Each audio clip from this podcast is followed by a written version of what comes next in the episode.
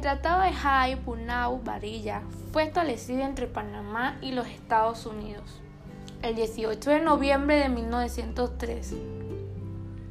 Pocos días después de la separación de Panamá de Colombia, dicho tratado ponía prácticamente la tutela estadounidense sobre Panamá y permitió que se tomara una franja de 10 millas de ancho sobre el cual pasaría el canal de Panamá y que fue llamado la zona de Panamá.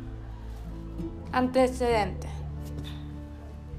En la tarde del 4 de noviembre de 1903, el gobierno provisional proclamó formalmente la República de Panamá, ya que había ocurrido el hecho de separación de Colombia.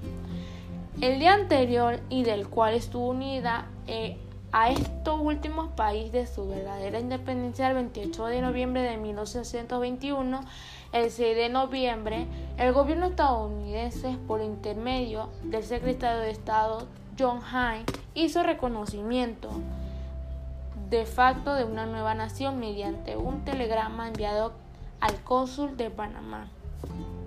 El tratado. El 15 de noviembre, Hine envió a Bunar un proyecto del tratado basado en el rechazo tratado Henry Hine, algo modificada, para que se amoldara a las condiciones que se han suscitado en este momento y le solicitó que le devolvieran tan pronto como fuera posible.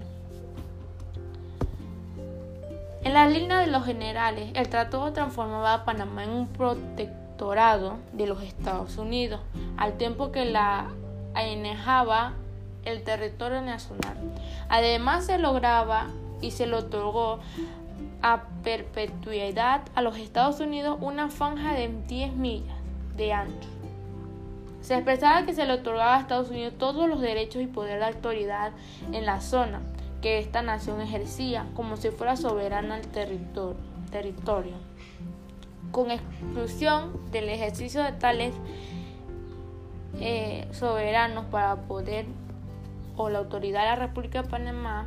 De hecho, la República de Panamá incluía de cualquier actividad dentro de la zona y la misma paso a ser el territorio norteamericano de la práctica.